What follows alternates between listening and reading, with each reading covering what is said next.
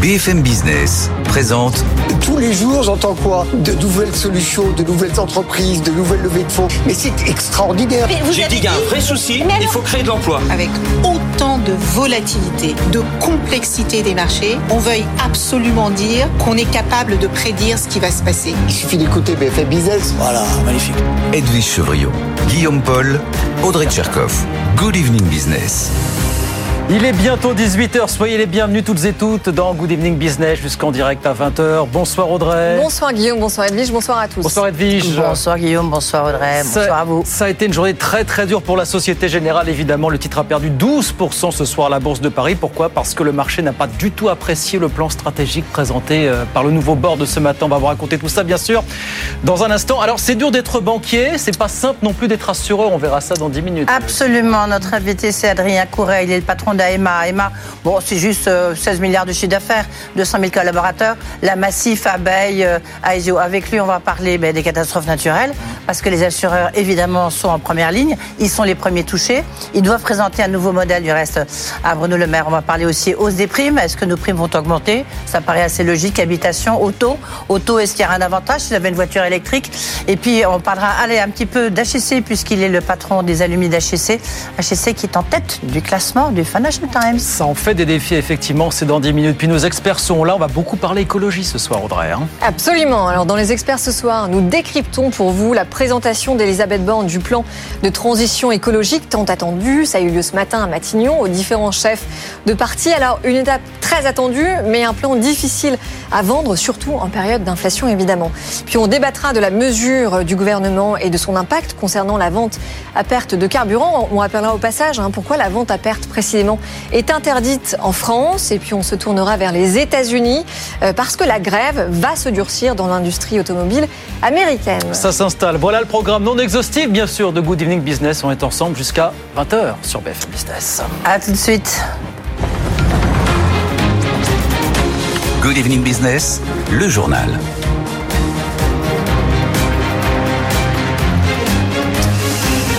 Donc oui, vraie petite bourrasque aujourd'hui sur le titre Société Générale à la Bourse de Paris. Il a perdu 12% ce soir. Pourquoi? Parce que le plan stratégique présenté par le nouveau board de ce matin n'a pas du tout séduit les marchés. Qu'est-ce qui a coincé exactement? On voit ça avec Caroline Morisseau.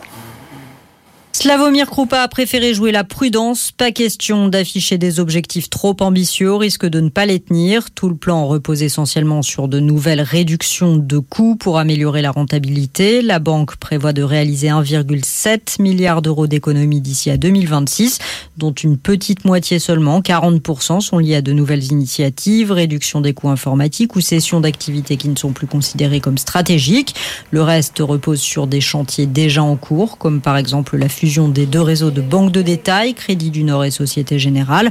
Enfin, le groupe affiche des objectifs très modestes en ce qui concerne la croissance des revenus, entre 0 et 2 en moyenne entre 2022 et 2026, contre 3 affichés jusqu'ici. De quoi décevoir les marchés, un mauvais départ donc, et ce alors que le plan vise précisément à doper le cours de bourse. La Société Générale est l'une des banques européennes les moins bien valorisées. Voilà, dure journée pour le titre Société Générale. On en reparlera bien sûr ce soir jusqu'à 20h avec nos experts sur BFM Business. 18h02, beaucoup de monde donc ce matin à Matignon. Elisabeth Borne recevait les chefs de parti pour leur présenter sa feuille de route écologique. On a parlé de beaucoup de sujets, accélération dans l'électrique, rénover les logements, mettre un coup de frein sur les chaudières à gaz. À l'arrivée, cela dit, on est assez déçus du côté de l'opposition pour des raisons diverses et variées, bien sûr. Écoutez euh, Marine Tondelier pour Europe Écologie Les Verts. On a pu aborder cette planification euh, écologique. Donc moi, je salue le travail des équipes euh, de l'État qui ont travaillé là-dessus parce que c'est un constat qui est très complet, très lucide et assez inédit. Mais ce que je veux vous dire aussi, c'est que la planification, les réunions ne servent à rien s'il n'y a pas d'action. Voilà, Marine Tondelier tout à l'heure à sa sortie de Matignon. Le gouvernement, vous savez, va par ailleurs faire un nouveau geste hein, pour euh, faciliter la baisse des prix des carburants à la pompe. Bruno Le Maire l'a confirmé ce matin. Les distributeurs seront autorisés à partir de décembre prochain à vendre à perte pour une durée de six mois. Pratique interdite depuis 60 ans. Depuis 1963. Ça aussi, on en reparlera avec nos experts, euh, bien sûr, d'ici 20h sur BFM Business. Et puis alors, je vous parlais voiture électrique il y a une minute. On commence à en savoir un peu plus sur le contour du futur bonus écologique du gouvernement. Bonsoir Alexandra Paget. Bonsoir Guillaume. L'idée en gros, c'est qu'on va en conditionner l'octroi au bilan carbone de la production de véhicules. Et ça, c'est très malin parce que ça va permettre de fait d'éliminer certaines voitures en provenance d'Asie. Suivez mon doigt, Alexandra, finalement. Hein. Alors, ça n'est évidemment pas formulé comme ça par Bercy, hein, mais c'est bien la ligne, oui. Euh, les nouveaux critères d'éligibilité qui constitueront le score sur 100 d'un véhicule électrique seront calculés au regard de l'empreinte environnementale de chaque étape production, assemblage, batterie, transport et logistique. Autant dire que certains modèles produits en Asie euh, risquent d'avoir du du mal à passer la barre. D'ailleurs, dans les exemples fournis par le cabinet, euh, sont cités celui d'une batterie produite en Chine, euh, dont l'empreinte carbone est une fois et demie plus importante que celle d'une batterie produite en Europe. Or, la volonté affichée du gouvernement, c'est bien de réserver le soutien public au travers de ce bonus aux véhicules les plus vertueux, les mieux disants en termes écologiques et d'émissions de CO2, aux constructeurs de faire en sorte d'améliorer leur score. Verdict le 15 décembre prochain. La liste des véhicules éligibles sera alors publiée par l'ADEME. Un recours est prévu pour les constructeurs et ce pourrait bien être très utile à Renault parce que mmh. sa Dacia Spring le modèle électrique le moins cher du marché, bah, il est en effet produit, lui, en Chine. Et rien ne dit qu'il parviendra à rentrer dans les clous. Eh ben voilà, on a compris ce que vous disiez. C'est pas écrit comme ça, mais enfin, dans l'idée, tout le monde a compris quel était le but de, la manip. Merci beaucoup, Alexandra. Alexandra Paget avec nous sur BFM Business. Euh, Tesla, de son côté, va-t-il ouvrir une usine en Turquie? Le président turc Recep Erdogan euh, l'a demandé hier, en tout cas, à Elon Musk, qu'il a rencontré. Euh, à New York. C'est ce qu'ont fait savoir les autorités turques aujourd'hui. Vous savez que la France cherche, elle aussi, à, convaincre Elon Musk de venir investir avec Tesla dans, dans l'Hexagone. Et puis on vient en France où ce qui arrive est assez rare. La CFDT a décidé de porter plainte contre une entreprise au pénal. C'est l'entreprise Indixia qui est un assureur de smartphones qui est accusé d'avoir prélevé de l'argent de milliers de clients, des pratiques commerciales trompeuses qui ont entraîné le départ de centaines de salariés. Mathieu Pechberti. La CFDT va se porter partie civile lors du procès en mai prochain. Elle s'associe à la plainte de la répression des fraudes qui a épinglé les pratiques frauduleuses d'Indexa pendant plusieurs années. Le syndicat estime que ces agissements ont conduit à une forte dégradation des conditions de travail. 500 salariés ont quitté les deux principaux sites de Roanne et Romans-sur-Isère, ce qui représente environ 70% des effectifs. La plupart du temps, Indexia a signé des ruptures conventionnelles qui s'apparentent à un plan social déguisé selon la CFDT d'été le taux d'absentéisme des salariés encore en poste atteint 50% et certains vendeurs des boutiques Upside ont été agressés par des clients furieux d'avoir perdu plusieurs milliers d'euros. Indexia fait face à de nombreuses procédures judiciaires. L'association de consommateurs UFC Que Choisir l'a aussi poursuivi au pénal et 300 clients intentent une action de groupe.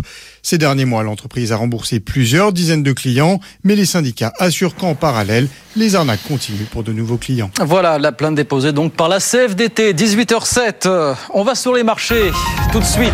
Retrouvez Aude Kerselec depuis Euronext à la Défense. Bonsoir Aude, CAC 40 qui termine en forte baisse hein, pour débuter la semaine. Bonsoir. Oui, séance rouge, on perd 1,4%. On n'est pas loin d'avoir perdu tout ce qu'on avait gagné la semaine passée. Alors oui, il y avait la Société Générale, hein, moins 12% euh, pour le titre. Tout le secteur bancaire euh, est à la baisse. Hein, BNP au Crédit Agricole qui perdent plus de 2%. Euh, Mais il y avait aussi le secteur du luxe et de la tech en repli. Performances perdent plus de 3,3%. Les valeurs de croissance ne sont pas à la fête hein, quand les taux obligataires remontent. Et puis les prix du pétrole continuent d'inquiéter. Pas loin de 4 95 dollars pour le Brent. Cela va de nouveau renchérir le coût, les coûts des entreprises. Et c'est pas de bon augure à l'entame d'une semaine de banque centrale. Hein. Euh, L'Angleterre, le Japon et puis surtout les États-Unis, la Fed euh, se prononceront cette semaine sur leur euh, décision de politique monétaire. Donc beaucoup d'aversion au risque aujourd'hui, de la prudence sur les marchés, des 40 qui sous-performe à moins 1,4%, de retour sous les 7000 300 points, 7276 points. Merci beaucoup, Aude Sulek. On regarde rapidement ce qui se passe à Wall Street. Hein. Pendant ce temps, à mi-séance, bien sûr, le Dow Jones qui grappille 0,25%, 34 703 points. Et puis l'indice Nasdaq, lui aussi, qui grappille 0,2%. 13 739 points, bien sûr. On est à la mi-séance du côté de Wall Street. 18h09 à suivre. Adrien Courel, le directeur général d'AEMA Group avec Edwige Chevrillon, puis les experts qui débarquent à 18h30 jusqu'à 20h. Tout ça en direct, bien sûr, sur BFM Business. À tout de suite. BFM Business présente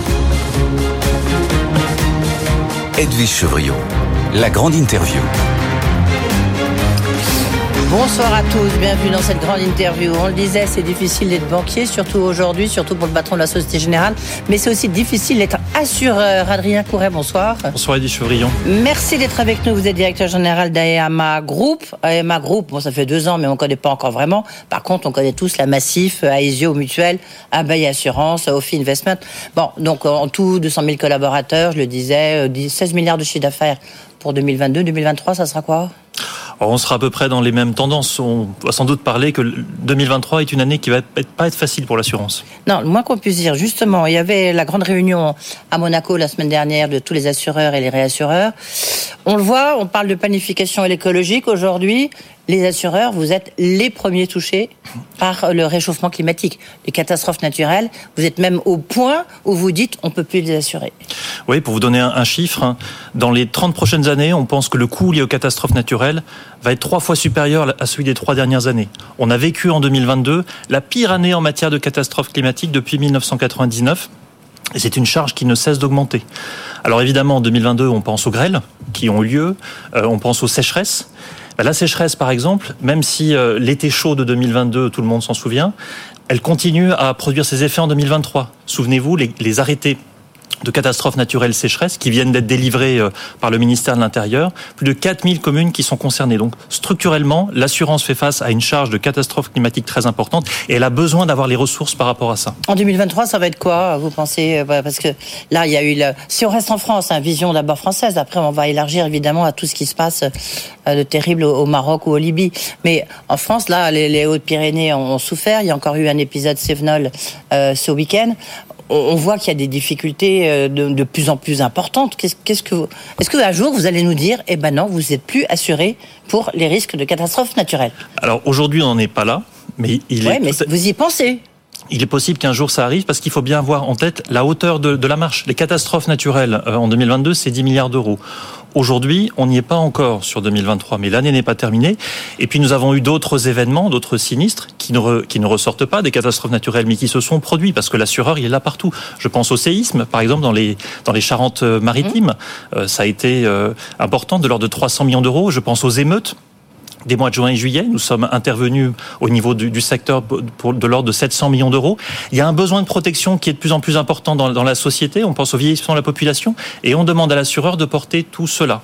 Alors par rapport à ça, on a des leviers, mais on n'a pas de baguette magique.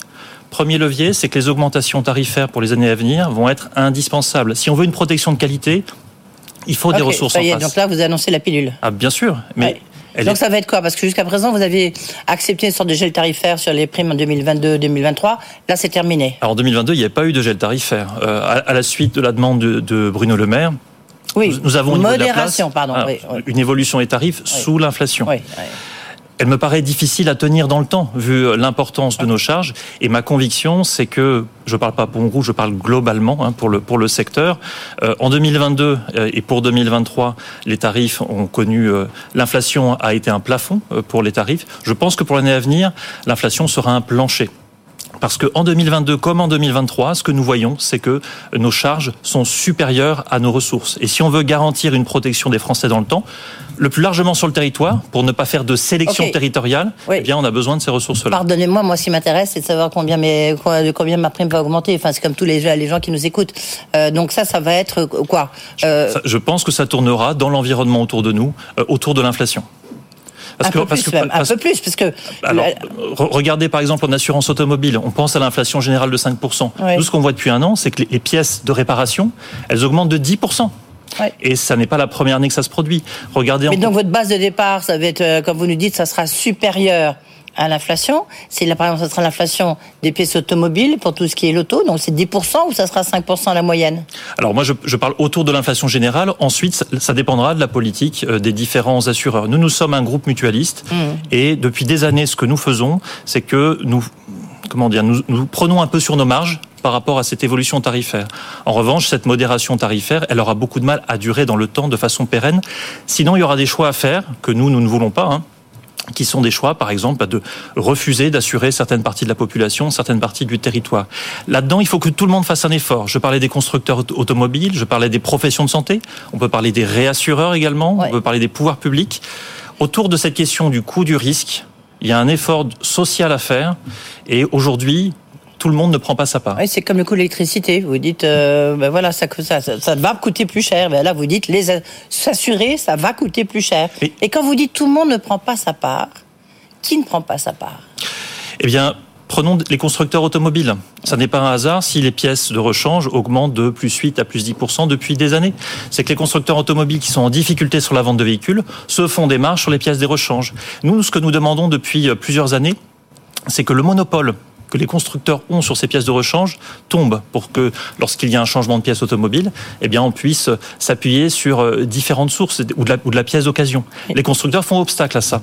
Et l'an dernier, à l'occasion de la modération tarifaire que Bercy nous avait demandé, nous avions demandé en contrepartie de pouvoir euh, faire en sorte que ce monopole soit soit abaissé. Donc constructeur automobile, c'est un c'est un exemple aujourd'hui. Euh, on peut également euh, parler de la question des pouvoirs publics, la question des taxes. Est-ce que vous savez par exemple que euh, l'assurance, qui est pourtant un produit de première nécessité, fait partie, fait partie des produits les plus taxés euh, de, de, de, toute l'économie. Ça représente combien par rapport justement à, à un prix de, un prix euh, de carburant? Bah, Prenons l'assurance de base, l'assurance oui. routière, celle dont tous les Français ont besoin pour aller travailler. Elle est taxée à 33 c'est plus qu'un produit de luxe. Prenons l'assurance complémentaire santé dont tous les retraités ont besoin aujourd'hui pour euh, dans, dans, dans leur vie. Elle est taxée à 14%. C'est zéro en Allemagne. 14%, c'est plus qu'un Big Mac en termes de taxation. Ok, donc l'État, l'État ne paye pas. Enfin, l'État est en train de. Ce que je veux dire par là, c'est qu'autour de l'assurance. Malgré tout. Ce que, ce que, je veux dire par là, c'est qu'autour de l'assurance, c'est pas risque. seulement un, un, quelque chose de technique ou le coût du risque qui se joue. Ce sont des choix de société, de protection collective, et qu'aujourd'hui simplement demander aux assureurs de prendre la part de l'ensemble n'est plus possible, étant donné l'importance de la charge climatique. Donc vous dites à Bercy, non, je suis désolé, c'est pas possible. Il faut, faut, choisir. Si vous voulez qu'il y ait plus de Français qui aient des complémentaires santé, qui soient assurés contre les catnats, enfin ce qu'on appelle les catastrophes naturelles, ou assurés contre les voitures, eh ben, il faudra baisser les taxes, c'est ça que vous lui demandez je, ce que, ce qui, Vous demandez de baisser les taxes ce qui, ce qui, Baisser les taxes, ce serait un élément de justice sociale quand on prend l'assurance routière. L'assurance routière, tous les Français en ont besoin pour aller bosser ou pour chercher un emploi. Taxé à 33%, clairement, ça pose question. On rentre dans une période où l'image de l'assureur aux poches profondes, euh, très riche, n'existe plus.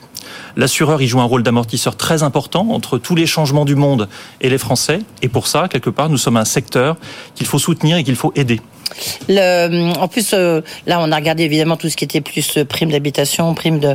Euh, juste un point. Est-ce que vous êtes, puisqu'on parle de planification écologique aujourd'hui, est-ce que vous vous dites, on peut avoir, je sais pas, une ristourne par exemple, si j'ai une ou un bonus si j'ai une voiture électrique, si j'ai fait, j'ai transformé mon appartement et qui devient, qui n'est plus une passoire énergétique. Est-ce que vous avez des, vous imaginez des incitations comme ça? Là-dessus, il faut bien revenir à la base de l'assureur, qui est le coût du risque. Évidemment, oui. un véhicule électrique pollue moins, quoique il y a un débat sur le sujet, hein, selon la, toute la chaîne de production qu'on regarde. En revanche, un véhicule électrique voilà, tel qu'on le connaît aujourd'hui... C'est ce que vous dites là, Adrien Corret. C'est une réalité. Il y, a, il y, a, du débat autour de la production des batteries, la production d'énergie, comment elle se fait. Et le deuxième élément, c'est une, on sait aujourd'hui qu'un véhicule électrique, en tout cas dans l'état euh, de la production d'aujourd'hui, euh, coûte plus cher à réparer. Donc il y a une balance qui se fait. Là où nous avons un levier important, c'est sur nos politiques d'investissement. Nous, en tant que AEMA Group, nous investissons 10% de l'épargne des Français. Le choix oui. que nous avons fait. Ça représente combien en milliards? Moi, j'aime bien. C'est le... à peu près 200 milliards d'euros. C'est ça, oui. Et nous avons fait le choix euh, d'avoir une politique qui soit extrêmement forte sur le plan de la transition écologique. Nous, nous investissons directement dans les industries de transition à hauteur de 10 milliards d'euros. Nous avons des politiques actives au niveau des assemblées générales euh, des sociétés cotées pour leur demander de rendre des comptes oui. sur la politique ah, climatique. Oui, on a beaucoup, j'ai encore beaucoup de questions à vous poser, mais souvenez-vous, euh, vous avez voulu pour l'Assemblée générale de Total Energy où vous aviez rameuté un peu, à peu près 10% des actionnaires. Vous êtes comporté un peu comme un fonds activiste en disant on veut peser sur la stratégie de Total. Est-ce que vous estimez que vous avez pesé sur la stratégie de Total? Moi, ce que je vois, c'est la dynamique année après année. Oui. Nous étions 5%, nous sommes passés à 10%, à okay. 12%. Mais pourquoi faire? Eh ben, pour que pour que Total rende davantage compte devant ses actionnaires, soit plus transparent. Non, mais ça, nous l'avons fait, compris, nous- mais, nous- euh, nous l'avons fait le chez résultat. Nous l'avons fait chez Engie. Chez Engie, nous n'avons pas eu la majorité, mais nous avons un- un- atteint un score tel que la direction générale d'Engie a dit oui, nous serons plus transparents et, et plus agressifs sur notre politique environnementale. Ce que je veux dire par là, c'est que dans le monde qui vient avec le changement climatique, soit on choisit d'être passif et fataliste, soit on choisit d'être actif. Mais par exemple, c'est le choix que nous avons fait. Puisque vous avez racheté, on s'en souvient, Abeille, enfin Abeille France, donc qui est le partenaire de, de l'affaire, la, la grande association euh, d'assurance vie, est-ce que on peut imaginer, je sais pas, un fléchage, c'est le grand mot euh, à la mode à Bercy, un fléchage vers des investissements verts, Mais nous- un assurance vie, une assurance vie verte. Ah, mais, mais nous le faisons très largement et nous le proposons depuis longtemps. Et ça marche Ah oui, ça marche très bien. En fait, les Français en matière, en matière d'épargne euh, aiment avoir des thématiques d'investissement derrière lesquelles ils se retrouvent et ils comprennent bien que euh, des industries, des secteurs d'activité qui sont soucieuses de RSE euh, pourront produire davantage de résultats économiques à long terme et apport- leur apporter du rendement. Donc il y a une très grande sensibilité des Français à ça. Nous le faisons de notre propre initiative. Avec Ophi Invest, nous ouvrons un certain nombre d'unités de compte, de fonds sur le sujet et nous participons aux initiatives de place portées par Bercy sur, sur le sujet également. Oui. Bercy vous a demandé, je crois que vous êtes les premiers, sur la liste. Il y a une mission de réflexion sur la transformation des modèles économiques. euh, c'est une phrase un peu longue, des modèles économiques confrontés justement au changement climatique. Et les assureurs, évidemment, je le disais, vous êtes les premiers touchés. Vous avez la mission et l'avance. Quand est-ce que vous allez rendre votre copie sur la transformation de votre métier? Alors, il y a la transformation de notre métier, puis il y a les dispositifs qui aident à l'assurance. Et en France, il y a un dispositif très spécifique qui est le régime de catastrophe naturelle. Oui, le CatNat, est- oui. Le régime CatNat, qui est un régime que je dirais l'Europe nous envie, mais qui aujourd'hui est mis sous pression par notamment le risque sécheresse. Alors nous avons demandé depuis un an et demi à ce que les ressources de, de- de- du régime catastrophe naturelle soient augmentées de 8 à 12 hein, sur les sur les cotisations d'assurance habitation. Et effectivement, il y a deux missions qui ont été lancées, l'une par le député Ledoux, l'autre par Monsieur Langrenet, Mmh. qui doivent aboutir d'ici la fin de l'année. Et nous avons bon espoir que les pouvoirs publics... Obtenir ce que vous voulez. Oui, nous avons bon espoir. Après, tant que ça n'est pas obtenu, ça n'est pas obtenu. Il y a au- au- aussi tout ce qui compte euh, la présentation du projet de loi de finances, évidemment 2024, mais le projet de loi de finances de la sécurité sociale, avec les prix des médicaments, le coût des mutuelles de santé, et le coût aussi, parce que vous avez euh, publié un, barème très intéressant, vous allez le publier, mais vous allez nous, euh, en révéler un peu les teneurs, sur le coût de l'absentéisme euh, au travail, ou du moins sur le fait que les, Français n'ont pas le moral, considèrent qu'ils ont été touchés soit dans l'intégrité physique, soit moralement. Oui, exactement. Euh, D'ici quelques jours, euh, Aesio Mutuel va sortir une étude sur sur le sujet et qui montre, comme nous l'annoncions déjà hein, il, y a, il quelques temps dans le précédent baromètre, que plus de 56% des Français euh, ont dit que sur la dernière année, ils avaient vécu une situation de mal-être et de, et de souffrance psychique. Et dans cette population-là, les plus jeunes, les 15-35 ans, on monte jusqu'à plus de 71%. Et on voit que c'est nourri quand on rentre un peu dans le détail sur des préoccupations liées à leur protection. Il y a l'éco-anxiété, très importante pour 55% d'entre eux. Il y a euh, le doute sur la capacité à être en bonne santé pour 44% d'entre eux.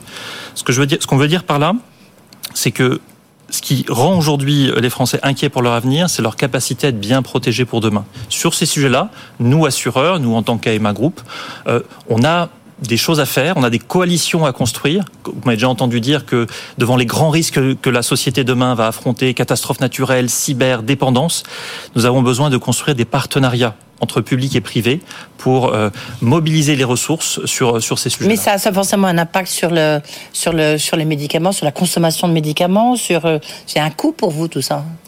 Ah, bien sûr, euh, en complémentaire santé, on est très souvent, nous complémentaires, dans un rôle de payeur aveugle. C'est pour ça qu'on développe aussi beaucoup à côté des dispositifs de prévention dans les entreprises que nous assurons, d'où nous assurons les salariés, et chez les particuliers. Et on voit que là, on, arri- on arrive à, À faire de la avis, prévention. pardon, pardonnez-moi, ça vous a coûté, ça vous coûte combien?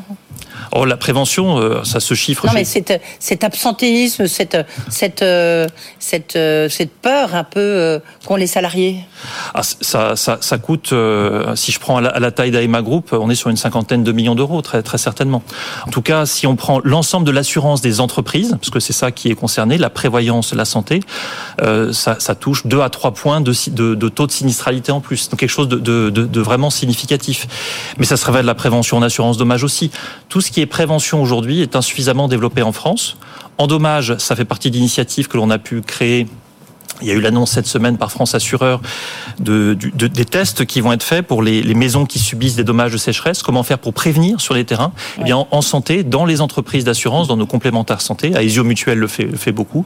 Nous avons des dispositifs d'accompagnement parce qu'il y a des, il y a des façons d'accompagner l'employeur pour euh, savoir pourquoi un, salarié va mal, euh, quels peuvent être les dispositifs d'accompagnement qui sont mis en place euh, derrière, les dispositifs d'écoute qui peuvent exister, les dispositifs d'entraide. Il, y, a, beaucoup de choses qui, aujourd'hui sont très locales et qui mériteraient d'être généralisées.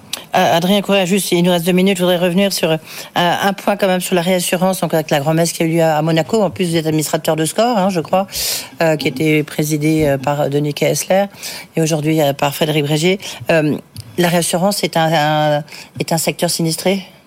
C'est la conclusion de ces grands-messes alors non, la conclusion de cette grande messe, en tout cas de cette année, mais qui est la, dans la continuité de l'an dernier, c'est qu'on est dans un changement de cycle et qu'il y a d'un côté une réassurance qui a augmenté ses tarifs, qui a réduit son exposition au risque, alors qu'il y a un secteur de l'assurance qui, au contraire, a besoin d'une couverture très forte. Et moi, je crois que cet écart-là, là, je prends ma casquette d'assureur, il ne pourra pas durer longtemps. Il faut aussi que la réassurance puisse prendre sa part sur le long terme, parce que sans assurance, il n'y a pas de réassurance. Vous avez, vous avez une idée du coût de ce qui s'est passé pour les assureurs, hein, bien sûr, au Maroc ou en Libye Ou c'est encore trop tôt? Pour, pour, vous dire que c'est trop tôt, aujourd'hui, on parle d'une fourchette entre 1 et 8 milliards d'euros pour le pays. Ah oui. Mais ce qui est frappant derrière, c'est pour le Maroc. Oui. Ce qui est frappant derrière, c'est que on, peu de Marocains sont assurés. Et c'est là qu'on voit le rôle social de l'assurance, c'est que des personnes vont être démunies parce que c'est un pays où l'assurance habitation, par exemple, n'est pas assez développée. Oui. Allez, toute dernière question, on va faire un cocorico. Euh, vous êtes le patron euh, des, des anciens d'HEC, enfin de l'alumni, comme on dit. HEC est en tête du classement des Financial Times en tant que master de management. Bah, sympa, c'est la première fois depuis 2008, je crois. Oui, c'est une réussite exceptionnelle. C'est une réussite à la française. HEC, c'est la promotion de la France aussi à l'international. Et c'est le, fruit, du travail extraordinaire qui est fait par l'équipe aujourd'hui en, en, qui est en, présente à HEC. Je pense évidemment à Éloïc Perrache ou au nouveau président Jean-Paul Agon. Euh, oui, et puis en plus, euh, voilà, il y a aussi d'autres, évidemment, d'autres écoles françaises. Hein. C'est un très bon cru, pour une fois, il faut le souligner, euh, de la part du Financial Times. Merci beaucoup, Adrien Corret.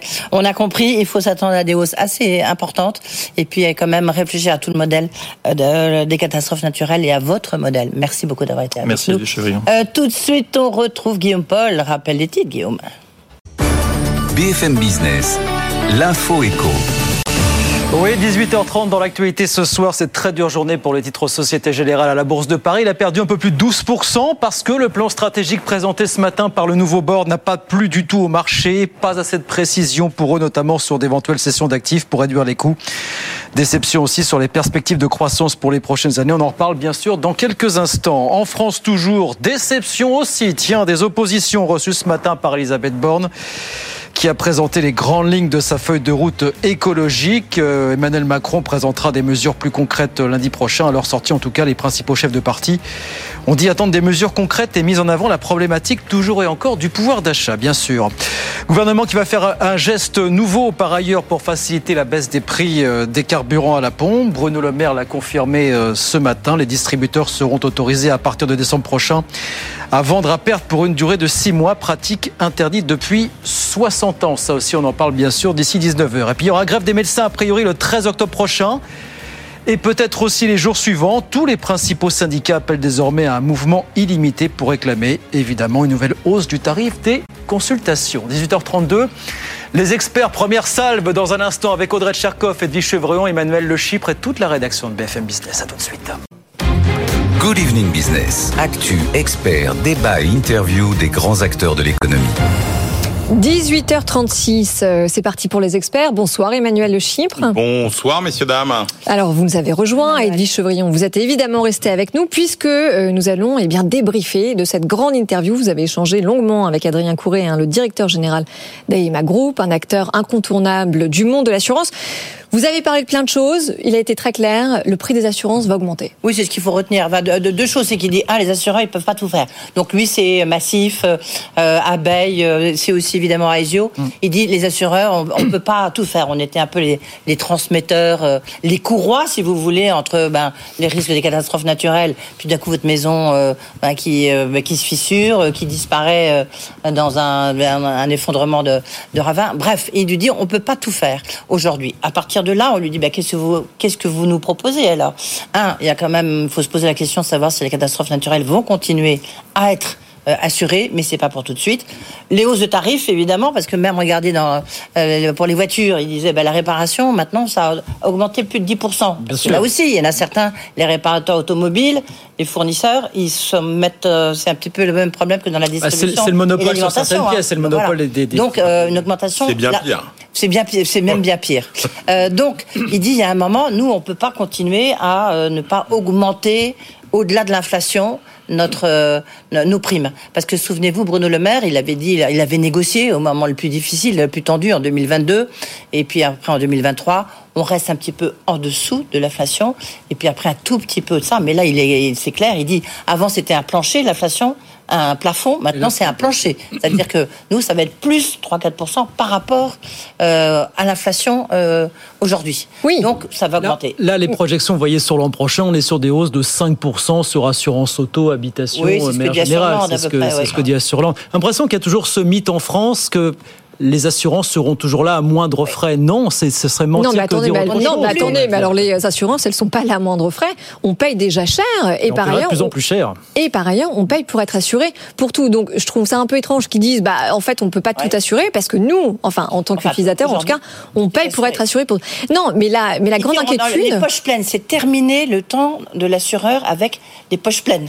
Oui, alors ça, peut-être, peut-être. D'autant plus que, euh, en réalité, quand on se pose la question des catastrophes naturelles, on comprend bien, on le voit année après année, euh, les euh, vagues de chaleur euh, qui s'amplifient, les inondations meurtrières ou encore les incendies dévastateurs. De toute façon, il y en aura de plus en plus. Et la question qui se pose, Edwige, c'est est-ce que ces assureurs vont pouvoir assurer un monde à plus de 2 degrés concernant le réchauffement climatique? La réponse est non. Et en fait, ils naviguent à vue, c'est tout. Ah bah oui, enfin, ils peuvent pas tous les assureurs quand même. Donc si vous voulez, le- euh, c'est c'est un peu la, la, la, la difficulté quand même. Non, euh, ce qu'il faut voir, c'est que pour les assureurs, les les, les, les, les primes, c'est c'est quand même ce qui leur permet de vivre. Et il y a quoi dans une prime? Par exemple, l'assurance routière obligatoire quand on va travailler dans une entreprise. Il y a des taxes disait, bah, 33% de taxes. Donc euh, c'est 0,1% en Allemagne. Donc il dit ben voilà, il se tourne vers Bercy, qui leur dit ben euh, oui, enfin vous imaginez déjà la réponse de Bercy, on va pas Ouais. baisser les taxes Mais donc, en euh, gros- sur les contrats d'assurance. Oui, mais, Mais donc, il n'y a gros- pas que nous quoi. Non, mais alors Emmanuel, est-ce qu'on n'est pas en train de se dire finalement, sur la base de cet échange avec Edwige, que euh, les 30 glorieuses des assureurs, qui ont gagné beaucoup d'argent, bah, c'est terminé? Oui, mais comme sur beaucoup de choses, c'est-à-dire dès l'instant où vous avez euh, finalement une classe moyenne qui est en train de, de, de disparaître et qui était une espèce de classe moyenne en matière de risque, Ouais. euh, aussi avec finalement des gens qui avaient des comportements relativement identiques, des niveaux de vie identiques, des modes de vie identiques et des niveaux de risque identiques, effectivement, c'était assez facile d'avoir des pratiques homogènes. Là, vous avez deux tendances quand même extrêmement euh, lourdes qui se, qui se télescopent. C'est la montée des risques globaux. Et c'est vrai que euh, quand vous avez un risque qui se réalise pour tout le monde, bah, ça n'est plus un risque assurantiel. Hein Prenez par exemple le, le, le, le, le Covid.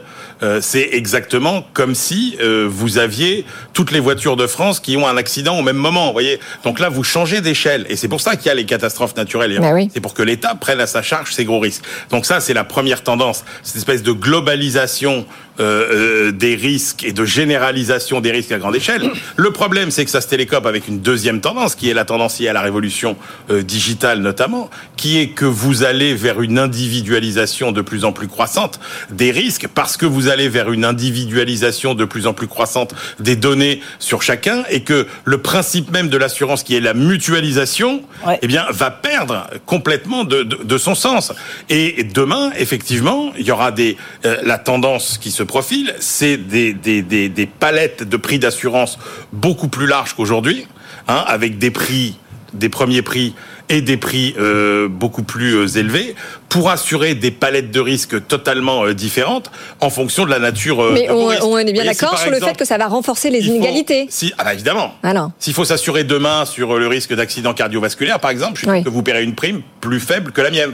Voilà. Alors qu'aujourd'hui, c'est pas tellement, c'est pas tellement le cas. Donc ça, c'est deux métiers qui, ça, c'est vraiment deux défis absolument considérables pour le secteur de l'assurance, sachant quand même que quand on regarde les évolutions en pourcentage, euh, on s'affole, on dit ah bah c'est 3, 4, 5% sachant qu'en euros sur l'année ça fait pas grand chose. Moi, dès l'instant où ils garantissent encore une qualité de service, c'est ça, c'est ça qui compte. C'est-à-dire que je pense que vous dites à n'importe quel Français, vous allez payer 50 euros d'assurance en plus sur l'année, mais au moins on vous mégotera pas, on n'essaiera pas de vous arnaquer parce que euh, oui, euh, il y a une tornade qui a dévasté votre maison. Ah oui, mais les vents qu'on a mesurés sur la borne qui était à 5 km de votre tornade, là où elle est passée de façon très précise, ils n'ont pas été mesurés à plus de 100 km heure. Donc on ne peut pas vous rembourser contre tout ce genre de d'arnaque finalement auquel les assureurs procèdent de petites méthodes euh, euh, minables pour essayer de pas rembourser. Ça sent le témoignage. etc. Non mais, mais, mais, regardez ce que disait Allez, Stéphane ouais, Manigold ouais. sur les assureurs, etc. Même si en partie c'est vrai que les, les assureurs avaient raison,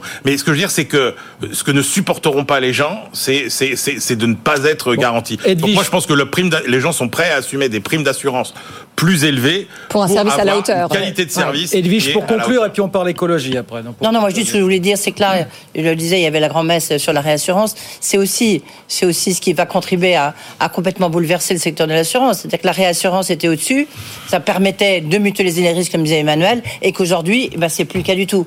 Donc on voit, c'est quand même, c'est dur d'être banquier, on va en parler dans mais un oui. instant, mais c'est aussi très dur d'être assureur aujourd'hui. Et Alors, puis, et puis le lien à faire, pardon Guillaume, mais justement avec le sujet dont on va parler tout de suite, c'est est-ce que l'État, eux, vont être capables de prendre à leur charge une partie de l'assurance concernant euh, le changement climatique Pas sûr. Enfin, en tout cas, à l'échelle française, ouais. le déficit, euh, ça va être compliqué. Euh, effectivement, on parlera Société Générale dans un instant. D'abord, un mot de ce grand défilé des, des principaux chefs de parti ce matin à Matignon pour parler planification écologique. On rappelle, c'est l'idée de réduire en 2030 de 55% les émissions de CO2 par rapport à ce qu'elles étaient en 90, c'est-à-dire il y a un peu plus de 30 ans. C'est ça, et pour atteindre une neutralité carbone totale d'ici 2050.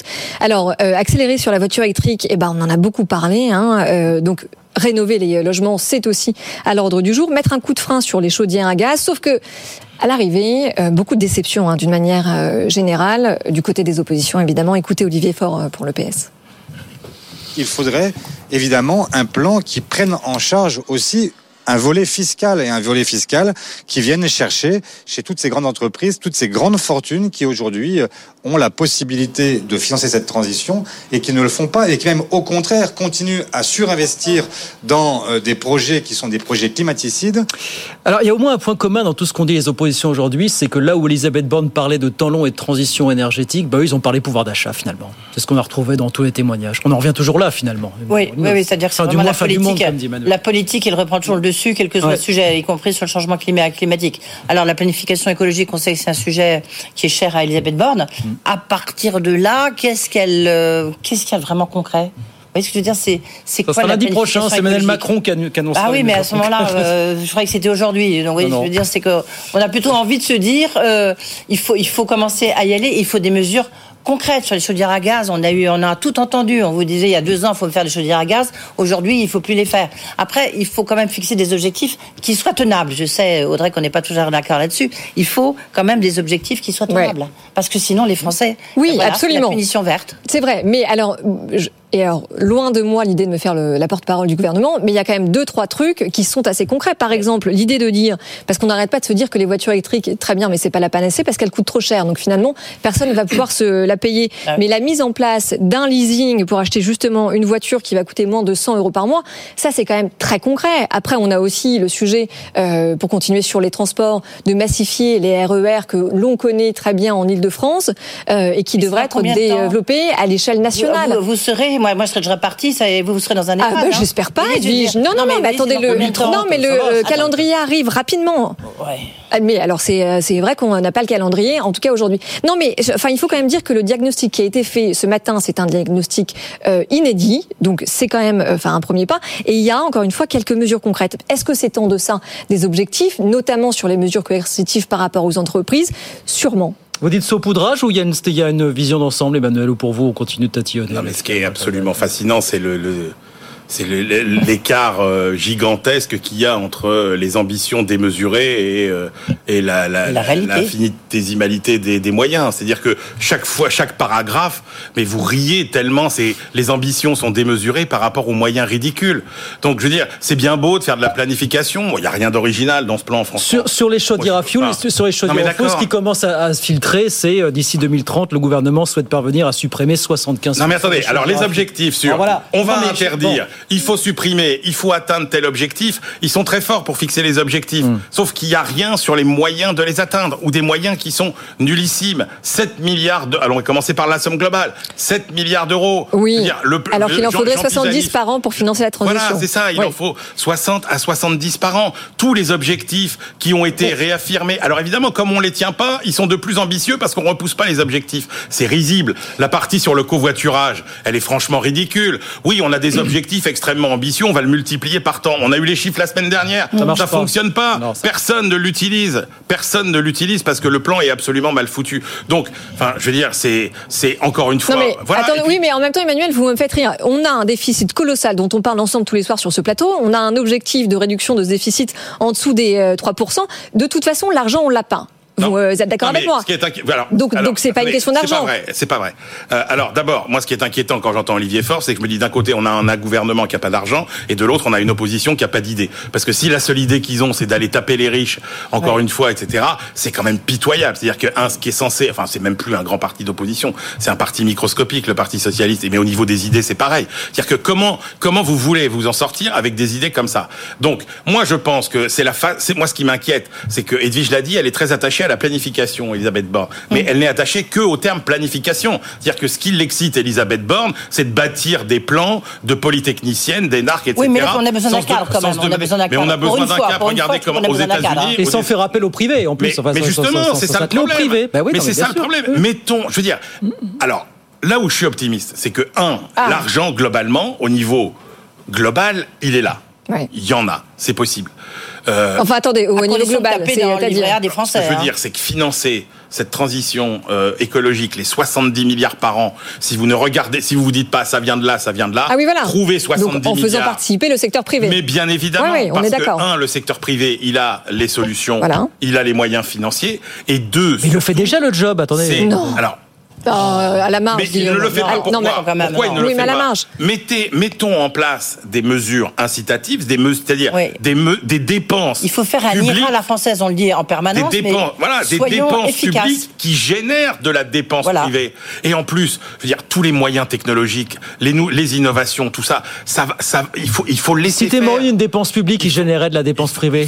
Citez-moi une dépense publique Bah, qui toutes générait. les- toutes les commandes publiques. euh, Oui. faits Ouais. par les Oh, États-Unis. ouais. Voilà. Ça, c'est c'est une incitation massive à Au lieu de faire des subventions. C'est une Non, mais- incitation massive. à investir. Voilà, non, non, mais c'est exactement ce que dit Emmanuel, c'est-à-dire qu'il faut vraiment inciter à la dépense privée avec des su- avec des, une euh, incitation publique. C'est pour ça que l'IRA Oui. est d'une efficacité, on l'a dit et redit, est d'une efficacité redoutable. C'est une arme redoutable, c'est une arme fatale. En quoi, par exemple, la surtaxation euh, des véhicules euh, polluants et des gros SUV, etc., euh, est une incitation à aller d'une façon ou d'une autre vers la transition écologique?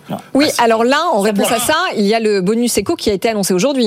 C'est 5 000, 7 000 euros. Vous avez vu le prix des voitures électriques. Mm. Et encore une fois, sur les chaudières, c'est pareil. Les sommes qui sont mises en jeu, c'est c'est c'est c'est pas grand chose. Enfin, je veux dire, on vous parle de de 2000 euros pour euh, rénover votre sur maison. vos travaux énergétiques, qui- par exemple, Qui, serait- qui, qui dépense Non, 2000 mais, euros oui, mais attendez, parce que Mais 5 voilà. 6 000 euros sur des voitures qui vont, au final, vont être vendues à 15 000 euros, Mais- parce que là, on voit que ça va très vite. C'est euh, quand même beaucoup, Emmanuel. On n'est mais pas encore à 15 Encore 000 une euros. fois, hein, moi, je vous- alors, non, mais la réalité, 3008, c'est qu'à cause de tout ça, parce que finalement, c'est la même méthode qui est employée depuis des années, Allez. de la coercition, de la réglementation, de la fiscalité. Enfin, juste quelques chiffres. Euh, une étude qui est sortie la semaine dernière 11% des PME, 11% des PME ont un plan de décarbonation. Oui, oui, absolument. Au niveau des PME, c'est vous euh, avez vu catastrophique. je ne vous refais pas les, les, les chiffres sur le covoiturage, c'est euh, c'est pitoyable. Euh, 12% Blablacar a des Français des, euh, entre l'écologie et les prix privilégient euh, l'écologie. 12% des Français. Donc je veux dire, on est quasi, on est quasiment pas parti. Allez. Dans la transition. euh, Et les entreprises cotées qui, elles, s'engagent dans la transition, et là je vous fais une bonne transition Guillaume, elles, elles sont pas forcément récompensées. Non, euh, à l'image de ce qui s'est passé aujourd'hui sur la Société Générale, et on a cinq minutes pour en dire un petit mot. Regardez, si vous nous regardez à la télévision, le spectacle aujourd'hui, on perd 12% ce soir sur les titres Société Générale, 23,28€. Pourquoi? Parce que bah, le, le nouveau DG, hein, Slavomir Krupa, a présenté le plan stratégique du groupe euh, ce matin à Londres. Ça n'a pas plu au marché. Il n'a pas donné assez de détails peut-être sur les sessions d'actifs à venir. Il y a eu des objectifs de croissance euh, des ventes revues euh, à la baisse pour les prochaines années. Il a joué peut-être la prudence. Enfin, il, Extrême, oui, il, il a fait pas rêver. Edwige, mais en même temps, il faut préciser que c'est la première fois que la Société Générale présente un plan aussi ambitieux justement en matière environnementale. Et on voit bien pour le coup la difficulté des entreprises cotées à lier euh, les deux, les objectifs affichés euh, sur la transition et puis euh, eh ben, la, la volonté des actionnaires de gagner toujours plus à très court terme. Oui. Les marchés sont ainsi faits. Le, le problème de la Société. Générale, ça fait euh, quand même, je sais pas, une vingtaine d'années qu'on dit qu'elle a, elle a pas vraiment de stratégie. C'est une superbe banque, super Ferrari. Elle est rouge, hein, c'est son logo euh, rouge et noir. Mais il n'y a pas une vraie stratégie. Elle a connu des, des coups euh, avec l'affaire Kerviel et autres euh, difficiles. Mais donc là, tout le monde attendait son plan stratégique, puisque en plus c'était un vrai changement par rapport à Frédéric Oudéa. Et, et là, il a fait, il a joué raisonnable. Il a joué petit bras, vous diront euh, certains, euh, certains analystes. Oui, mais c'est pour ne pas tenir les objectifs, peut-être. Exactement, c'est sûr que les objectifs n'étaient pas toujours tenus. Mais du coup, il n'y a pas, il n'y a pas eu d'engouement. On ne sait pas, c'est quoi la stratégie de la Société Générale? C'est de tenir ses objectifs. Ok. Enfin, il y a d'autres banques qui ont pu. Oui, mais c'est pas que ça. Non, mais c'est pas que ça. C'est de, renforcer son capital, qui était quand même une grande critique des investisseurs depuis des années. Ce qu'il dit en trading, c'est que c'est un paquebot vraiment difficile à faire bouger. C'est une banque qui a fait beaucoup Non, de bénéfices regardez- certaines années à cause de la banque de financement d'investissement. Enfin, il y a un et que- moment où, euh, regardez, Avec la BNP. Il n'y a pas tant d'années Ah que bah ça, oui, où ça oui. valait la même chose que la BNP. Oui, oui. Aujourd'hui, ça vaut euh, trois fois moins. Ah oui. Donc bon, c'est quand même une banque qui a beaucoup de problèmes. Moi, je suis désolé. Dans ce plan, qu'est-ce qu'on voit? On voit des cessions d'actifs, on voit des économies. C'est un plan d'écarisseurs. Voilà. Et donc. Il n'y a pas euh, beaucoup d'économies, il n'y a pas beaucoup de. Justement. euh, bah, il y a un milliard, euh, un Oui. milliard sept Bon, quand même, c'est pas mal. Mais donc c'est un plan de de, de de rétrécissement, c'est un plan qui n'a aucune ambition. On se dit que la Société Générale va finir euh, vendue par morceaux. C'est un euh, paquebot. euh, c'est un paquebot. Ce qu'il dit en Oui, trading, moi je, je le comprends. C'est un paquebot qu'il est difficile de faire bouger du fait de la complexité de certains coûts. Ça, elle l'explique d'ailleurs très très clairement. Bon, bah c'est pas une boîte que vous faites bouger réussi, comme ça. euh, Donc, euh, n'ont pas réussi. Oui, mais ça reste quand même une très belle banque, la Société Générale. Absolument. Absolument. Et puis Mais encore une fois, l'État devrait récompenser les entreprises qui, euh, comme elle l'a fait ce matin, s'engagent vraiment avec des actions super concrètes pour verdir leur euh, portefeuille. Parce que euh, Bah, on, verra, on verra où ça les mènera. Euh, C'est une banque qui a vocation à se faire absorber, vous voyez, à terme, vous, Emmanuel bah, je vois pas comment ça pourrait être autrement. Bah, sauf qu'on avez tellement vu on sauf le qu'il y a un moment. Oui, mais sauf que quand la Société Qui- Générale et la BNP valaient la même chose, c'était compliqué. Oui, Aujourd'hui, quand il y en a une qui vaut trois fois moins que l'autre, il y a un a moment où ça se pose des questions. Mais vous voyez bien qu'il va la céder des actifs, etc. Donc il y a un moment où je sais pas, mais euh, quand Ouais. vous avez, et puis puis il y a quand même un problème quand vous avez euh, Boursorama d'un côté, euh, quand vous et avec euh, avec qui est très compétitif avec des coûts, euh, etc. et qui, qui a presque autant de clients maintenant que la que la lourde banque de détail Société Générale. C'est Enfin, euh, fusionné avec le Crédit ça- du Nord. ça- ça vous pose, ça vous. donc, alors fusion qui pour le coup n'est vraiment pas probante euh, non plus. Euh, non, c'est pas c'est pas une banque qui suscite beaucoup. Il y a un de... fantasme depuis des années d'une vente de la Société Générale à des Allemands. Bon, il y a des noms qui reviennent régulièrement. Ouais. Ouais, mais là, les Allemands, ils des sont années pas les, Allemands, comme banques allemandes sont pas vraiment. Oui, et puis, et puis les actionnaires sont vent debout parce que la banque a aussi revu à la baisse son objectif de, redistribution de dividendes, il faut le dire. hein. Mais ils s'engagent à réduire de 50% désormais leur exposition à la production d'hydrocarbures d'ici Bah oui. 2025. On était à 20% auparavant. Donc Oui, ça- absolument. Et ça, il faut le saluer. L'objectif que n'ont pas regardé les, les marchés euh, aujourd'hui. Bien, ben voilà pour ce tour d'horizon de l'actualité euh, ce soir sur BFM Business. Merci beaucoup Edwige. À demain avec un autre. À demain, c'est le Digital Day. Ça sera le patron Ledger, euh, Pascal Gauthier. Ouais. Donc, euh, on va parler eh bien, évidemment de la French Tech. French Tech et puis la tech qui, qui souffre beaucoup. Et puis des bitcoins pour savoir si justement Ah. est-ce que c'est un bon créneau ou pas. Où en sont les bitcoins? Parce que Ledger, vous savez, c'est le petit portefeuille euh, Oui. Justement pour ces bitcoins. Donc, euh, On parle un petit peu moins des bitcoins 18h10. ces temps-ci. quoi. Donc, euh, c'est que tout va, si on n'en parle pas, c'est que tout Oui, va les bien. crypto-monnaies, bitcoin, crypto-monnaie. Absolument, au sens large. Emmanuel, merci beaucoup. À demain, même heure, même endroit, sur BFM Business, 18h55. Nous, on revient dans, dans un instant avec un ordre du jour euh, encore chargé. hein. Très chargé, beaucoup de sujets, euh, un débat animé qui s'annonce.